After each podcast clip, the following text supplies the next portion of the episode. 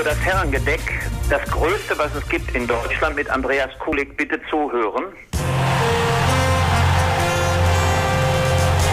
Herrengedeck.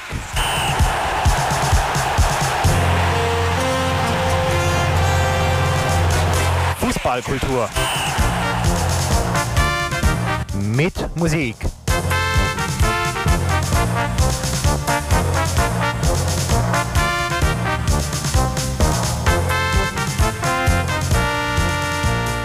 Ja, euer Herrengedeck. Eine Stunde Fußballkultur mit Musik am Sonntagabend mit Andreas Kulig. Ein herzliches Willkommen auf der 102,6 aus dem Stadion in der Büchse allerseits. Die Schönheit des Fußballs auf der ganzen Welt zeigen, das hat sich das englische Fotoprojekt GoalClick vorgenommen. Wie genau das funktioniert, darüber möchte ich mich heute Abend mit einem der Gründer und Betreiber des Projektes GoalClick unterhalten. Aus London zugeschaltet ist mir Matt Barrett. Herzlich willkommen im Herrengedeck. Hello Matt, hi, welcome to the Herrengedeck. Hello, thank you very much for having me. Uh, Matt, on your project homepage, goalclick.com, it says that GoalClick aims at helping people understand one another through football. How do you do that? It's a very good question. So, I am the founder of GoalClick, and GoalClick is a global storytelling project. And what we do is we find people from all over the world and we ask them to tell their own stories about their lives, their teams, their communities, all through the lens of football. So it really is trying to give a first person perspective on the world and of different cultures, of different societies, of different countries um, through an individual's um, viewpoint. This is not about sending people in and getting them to tell that person's story. It's about giving the, the power, the freedom, the control to the people themselves to show other people around the world what their lives are like and what better common language through which to show that than football? So that is what we try and do. That is how we how we do it. And more specifically, we provide people with disposable analog cameras. So 27 photos on a roll of film, very old school, as a start point through which to do that. And then alongside the photos, our participants, our storytellers, they write their own stories. So a lot of the content is photography and written word together. Um, but we also are moving increasingly into film, um, and we do a lot of exhibitions and any way really of showing uh, what these people's lives are like through through football. Matt, that sounds great and sounds really interesting and like like a great idea. So let's get into some more detail. You said you're one of the founders of the project. Who are the other heads behind it? So GoalClick was founded seven years ago by two people, myself and my co-founder Ed Jones. We were working together at the time. It started off as a passion project, a hobby, a side hustle, and then gradually over time it really grew in its scale and its potential. Um, and whilst Ed uh, is still part of GoalClick. He, he doesn't work on it full time. He has a, a regular job. Uh, I went full time on GoalClick about three and a half years ago. So uh, it was conceived as a very fun, simple idea. Can we find people, whoever they may be, and give them a camera and ask them to show their world to us? But clearly, it has developed a lot since then. Um, and we are working with a huge array of people from professional players to football fans to amateur players to refugees and people in war zones. And I'm sure I can tell you a little bit more about that in due course. But it started with one camera in Sierra Leone. Uh, we found a pastor, a church minister called mm-hmm. Abraham Bangura. Um, and he was also the coach of a amputee football team in Freetown, Sierra Leone and we sent him a camera. We had no idea what was going to come back. And then we waited. And a few months later, uh, this roll of film came back to us. We developed it. And truly, some of the most breathtaking photos we've ever seen. They remain some of the most incredible images in this project. I encourage anyone to go onto our website and, and check out the photos from the Sierra Leone national MC football team um, because it really set the ball rolling. Sounds great, but Matt, does that mean that you had no clue which kind of photos um, the man of church would send back to you? Or we, was it clear it would be about football? Oh, we knew it was about football. So okay. the the the point was always that this is football related. So um, his other occupation, as well as being a man of God, is uh, as a coach of this team. Many of the team are amputees from the Civil War. Um, he himself had lost fingers to a grenade during the Civil War. So the theme was always about football. And, and everyone we work with, we are always saying, this is about your football life, your football story. Now, not everything needs to be an action shot on a pitch. It can be team talks. It can be behind the scenes moment. It can be traveling to a game. It can be the fans and spectators. It can be a whole host of things connected to football. But ultimately, at its core, it's a football story. Okay, and then you started uh, with one camera, one roll of film in Sierra Leone. How big is your project today? How many cameras? How many films? How many countries? I should really count. um, we have worked in over 150 countries. Um, I believe that we have probably published around about 300 to 400 stories. As I said, we should count. Um, and it started off with Sierra Leone and India and Iraq and Australia and Rwanda, and then now it's it's everywhere. Um, so, yeah, we, we've definitely gone global. What I would say is that whilst we'll always look for those stories in individual countries and inspiring people, um, without necessarily a common theme between them, apart from football, we increasingly create bigger storytelling series where we focus on specific topics or themes, whether that be a city or a country or an issue or an initiative or a tournament. And I'm sure you'll ask me about a few of those over the course of our of our chat. But yeah. we now tend to create these bigger, deeper series where we're working with multiple storytellers alongside a common theme. So that's how we've grown and expanded GoalClick. Okay, so you you for example you set a theme and and then how do you, how does the process work? But you because you still need to decide about uh, who will participate. You need to decide on the countries the cameras go to. How do you do that? How can we how can imagine all the process? It's quite an undertaking, and um, there are three main ways in which we find storytellers. The first way is that anyone can apply and be a photographer if we feel their story is um, is worthy of being part of the project, which we usually do because everyone has a story to tell. So anyone can apply, and I would say around 10% of our storytellers come to us through that means. The majority of our storytellers, maybe another 60%, um, comes through our network. And our network is something that has grown gradually over the last seven years. It includes activists, it includes charities and NGOs, it includes players, it includes journalists and coaches and regular fans. And in every country, we get to know the football community gradually and slowly so that we try and be connected to the people who know what's going on in as many countries and as many regions of the world as possible. So we are just naturally coming across people and stories and deciding to collaborate. Um, and then the final way, probably the remaining 30% or so, are people who are nominated um, by our partners. So we have increasingly begun working with clubs and brands and leagues and federations. And when we decide on what the storytelling series will be, they will often nominate people as part of their networks to take part in GoalClick.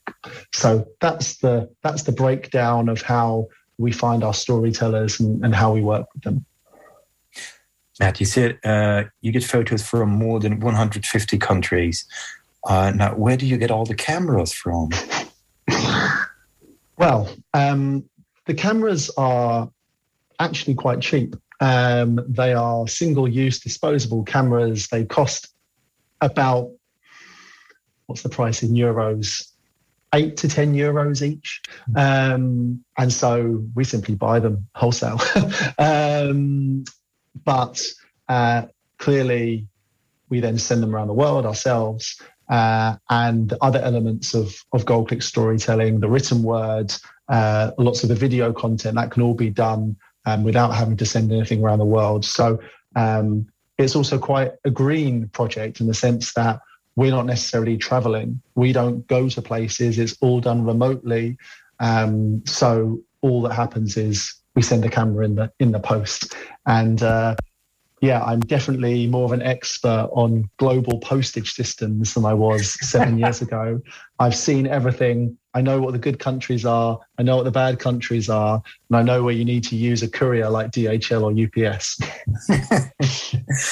and do you get all of your cameras and films back, or is there a, a dropout rate? There is always a dropout rate, but I would say we've got better over time at getting the cameras back. Um, we'll do everything in our power to help people get those cameras back. I would say that we get over two thirds of the cameras back always. Um, sometimes more with certain projects, um, but never really less. Das klingt doch schon mal ganz gut. Thank you, Matt, so far. Let's listen to some music. Hier sind für euch Filter mit Take a Picture und danach Death Cab for Cutie. Pictures in an exhibition.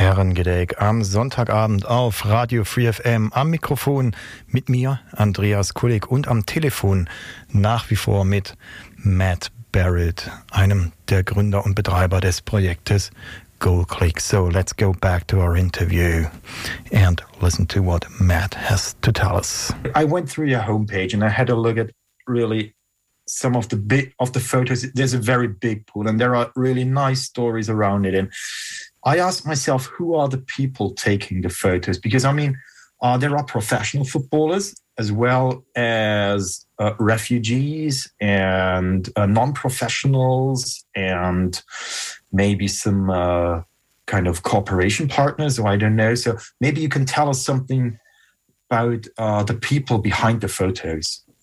Absolutely. It, it really is a, a huge diverse group of people. As i said it it runs across all nationalities. Um, it's very gender mixed. In fact, we probably lean towards female um, storytellers. And it's all different types of people from different backgrounds. And as you said, we've worked with players from the US women's national team. We've worked with football fans in in Russia. We've worked with um, refugees all around the world, particularly in the Middle East and Africa, and those um, starting new lives in, in Europe and Australia and the USA. It's gone from coaches and players to to fans and um, activists, but the heart of GoalClick has always been, um, I would say, the sport for development world. We work really, really closely with so many charities, NGOs, good causes, community organizations which are tackling social issues through football, whether that be health or whether that be education or whether that be um, reconciliation after conflict or whether that be displacement. We naturally have a, a taste for working with organizations and people who are doing good work and socially responsible work.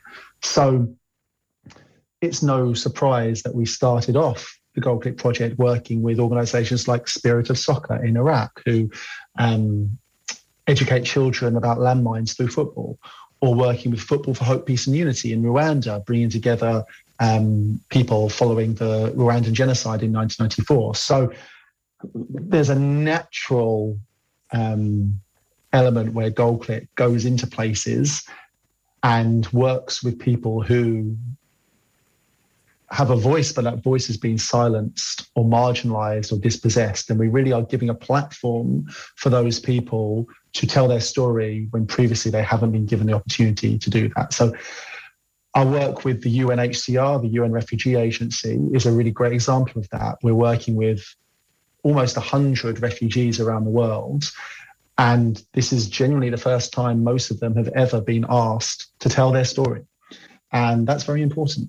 So we see a huge role for GoalClick in doing that. However, it's not only those kind of areas. And as you've mentioned, we work with a lot of professional players and semi-professional players, particularly in the women's game. Before the 2019 Women's World Cup, we did a big project looking at the state of women's football around the world, and, and that included players from the USA and from England, but also from Thailand and Jamaica and Chile. So again, seeing the differences between those experiences was really interesting. And then, you know, there is, you know, the more regular people, the fans, the players, um, the children who are participating in football. But I would say what normally makes a GoalClick story is either an underdog or someone overcoming a challenge. And that can be in many different forms. It doesn't always have to be in the context of war or fleeing a country. It can be in overcoming um, gender discrimination or racial discrimination or sexual discrimination. So, um, yeah, that's probably a long answer to say we're looking for something different and interesting and unique about someone's story. But ultimately, everyone does have a voice and a story to tell. So, you know, we don't want all of our stories to look and feel the same. We want diversity. How do you make the photos you get back? How do you make them accessible to the public? Because they are uh, on, on a film roll, so you got to digitalize them or something, do something with them. Yeah, it's, it's very simple. We, we digitalize them through a developer um, and they're created as, as simple digital files. And then we publish them on our website, on our social media channels. We've obviously had a lot of media coverage over the years. Uh, we, we've worked with the New York Times and the Guardian and the BBC and COPA90 quite, um, quite regularly. Uh, and then physical exhibitions as well. We've done 12 exhibitions around the world, um, from Moscow and Doha to New York, Sao Paulo, and of course, London, Paris, uh, and Manchester. Um, nothing in Germany yet, uh, but fingers crossed in the future. And ultimately, we also have those photos shared by the storytellers themselves and the partner organizations who we work with. Um, so it really is creating the raw photography and written word and then allowing it to be distributed by everyone who's been involved in the project. And do you sometimes get some uh, rather weird photos that have got nothing to do with football at all? Of course, but generally, generally not too much. To be honest, it's amazing how um, people always try to do at least one selfie, um, given the culture of the day um, but they're quite hard to do on old school cameras. Um, but generally, people are are great and they and they follow our guidance and they are inspired by other photos that other people in the project have taken. So we don't get too many crazy photos from a weird perspective, but we do get some crazy photos from an amazing football perspective, as you would have seen. I mean, up um, in the Nepalese mountains or in the Andes or in far-flung destinations out of North Korea. You know, we've we've got some amazing photos back um, and some amazing stories. But yeah, nothing too weird. Do you have a favorite photo? I think that aesthetically, one of our early photos from Serbia um, from the Partizan versus Red Star Belgrade derby taken by David Vujanic, um, capturing a goalkeeper through the smoke of flares that had stopped the game is aesthetically the most beautiful photo in the Gold project, alongside our photos from northern Pakistan, Gilgit Baltistan, uh, covering a girls' football league. I mean, you have to check it out. The the mountains in the backdrop are just breathtaking, and you know, Goal Click photos can have any scenery, but there's something about a mountain that really does elevate a lot of uh, a lot of photos. So they're probably my two favorite photos from an aesthetic perspective. I think emotionally, that first photo from Sierra Leone mm-hmm. with uh, amputees coming towards the camera yeah. is will always be very special because it was the first photo and because they're so great. And then lastly, I would mention uh, from the US women's national team a photo of Rose Lavelle and Alex Morgan taken by their teammate Sam Mewis of um, the players in an ice bath just before the Women's World Cup. It's so intimate, it's raw, it's so unusual, and it really gives an insight into their world and their friendship. And you know, it got a lot of attention during the during the tournament uh, because no one had really seen um, players capturing their lives in that way before. Well, I saw that picture on your homepage, and in the ice bath, they uh, they hold their mobiles in their hands. Now, leads me to my next question: Are there also photos that you get that people send in that, which they took with their own mobiles or smartphones, and if so, how do you deal with them? Do you use them, or is the strict rule to only use uh, the disposable camera film roll pictures? So the strict rule is analog photography only. Okay. On occasion, we allow people to take photos from analog film without disposable cameras, more regular analog film, but analog film is the, the strict rule. That's for three reasons. Number one, to make everyone equal um, rather than you know the disparity of having mobile phones. Um, number two is my main reason I would say um, it's to allow people to be deliberate and intentional and patient about the photos they take. I think having a lack of photos focuses the mind and actually improves the quality of the photos rather than taking hundreds of photos that we never see again. And the third reason is um, they're unique. They're not perfect, but every photo is completely unique and um, imperfect.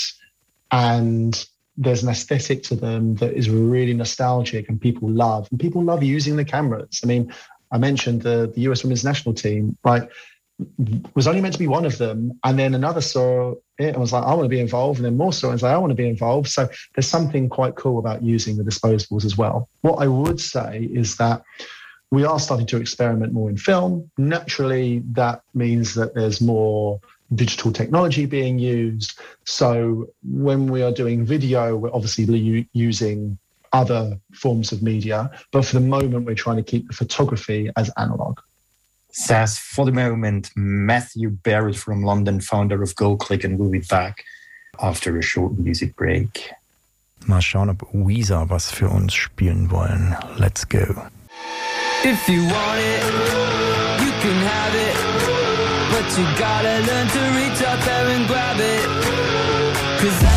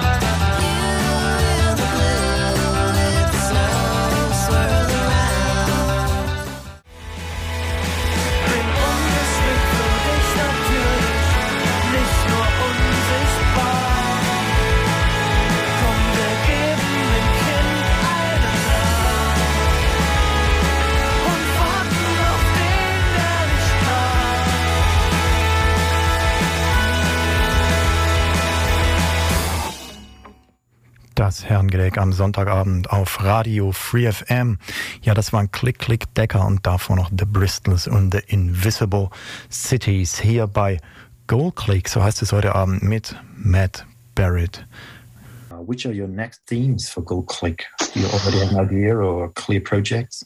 Yeah, we um, we have got a lot of themes bubbling away. So our ongoing refugee project with the UNHCR is very important to us, and we're hoping that 2022 is the real climax of that project. So that's a big theme that's very important to us.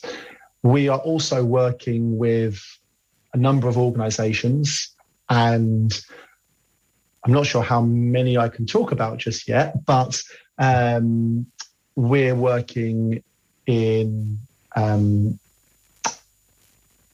we've been working in Brazil a lot recently, um, and we actually just launched a new film series um, with uh, a brand called Betfair, um, where we found three Brazilian football fans who had overcome incredible odds in their lives.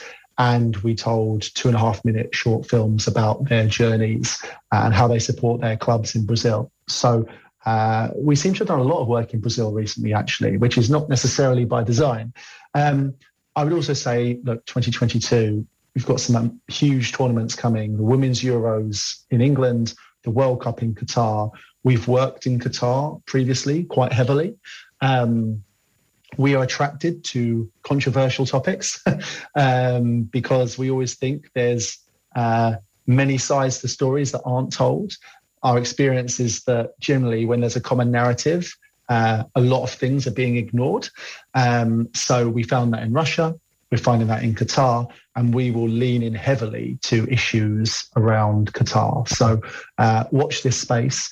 Uh, we did obviously already do a project looking at football culture in Qatar um, in 2019, and it was really surprising in many ways. You know, the level of women's football that's going on in Qatar is pretty incredible um, the the speed at which that country is changing is very interesting and surprising.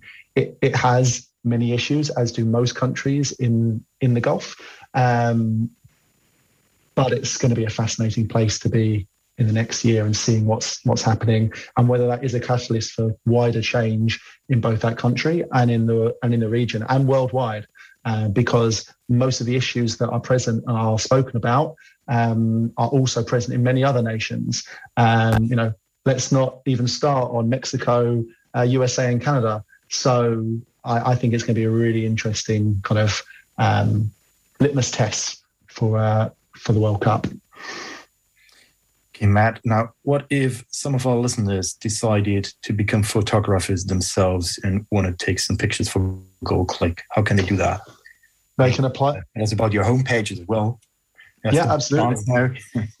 they can apply on our website, which is goal-click.com. Um, and we'll speak to them there.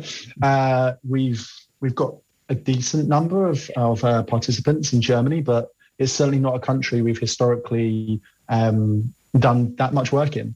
Um, so we'd be really keen um, to to find some more storytellers in Germany. Matt, the last question I have is uh, to your photographers. Football means a lot of different things, but what does it mean to you? Wow, that's a, a good question. So, not to take us back to the start, but my origin personally is that I was always very interested in history and particularly um, politics and warfare during the 20th century. That's what I studied at university. And on the side, I was always playing and interested in football, but it was only when I kind of realized I could fuse them together that I really found my own personal calling. And I really react against this notion of football being this wonderful unifier that brings everyone together. And if you just give them a football, everything will be okay. I call it the Sepp Blatter mentality of football. Uh, it's quite condescending, um, quite patronizing, quite yeah. colonial in its uh, in how it tries to do things. what I see footballers doing is being that window and that lens into really understanding other people, other cultures, both the similarities, but particularly the differences in how they live, in how they um, use football, um, and in what it means to them. So, actually, what it means to me is I want us to be telling all these stories in order to give a platform to people who don't already have it, and also to help other people maybe change their minds about certain things. Maybe it changes their mind about a certain country or a certain type of person or a refugee or a woman in Qatar or um, you know a uh, or anyone. I mean, to be honest, anyone. Like, I think that a lot of people will naturally have quite fixed mindsets about certain issues, or they just might not have them as a priority to engage with.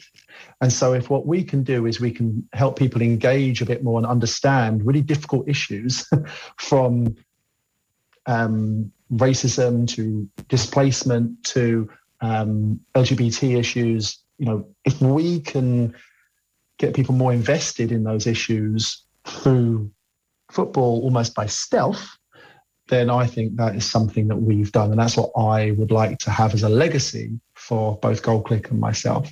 So it's a very long answer to a simple question, but hopefully that gave you a, an idea of, of how we feel about it. Might be a very long answer, but it sounds like a very good idea as well. So, Matt, are there one or two songs that you've always wanted to listen to on the radio? Then it's your big chance now to get them. Just let me know.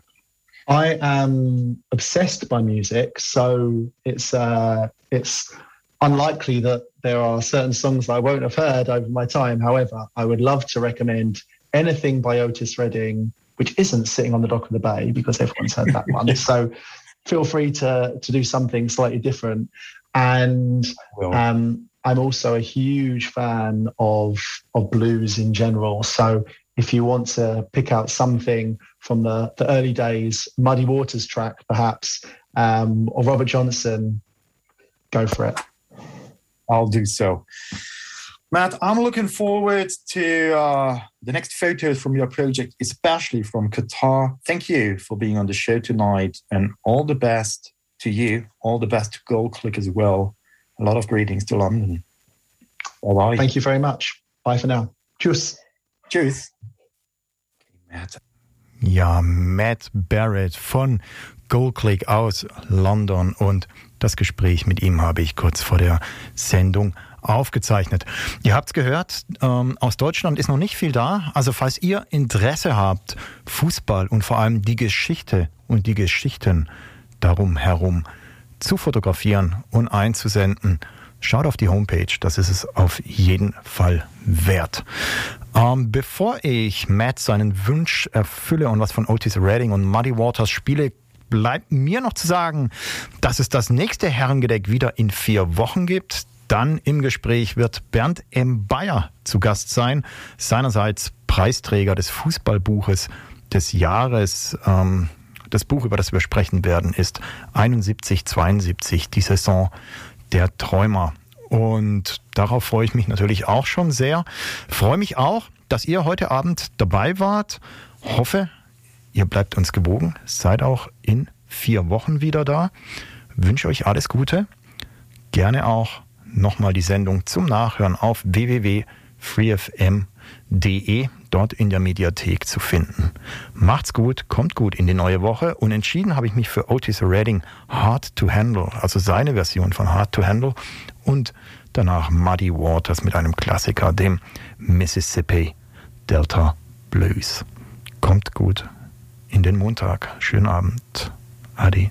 Pretty little thing, let me light the count called Mama. I'm so hard to and I, yes I am.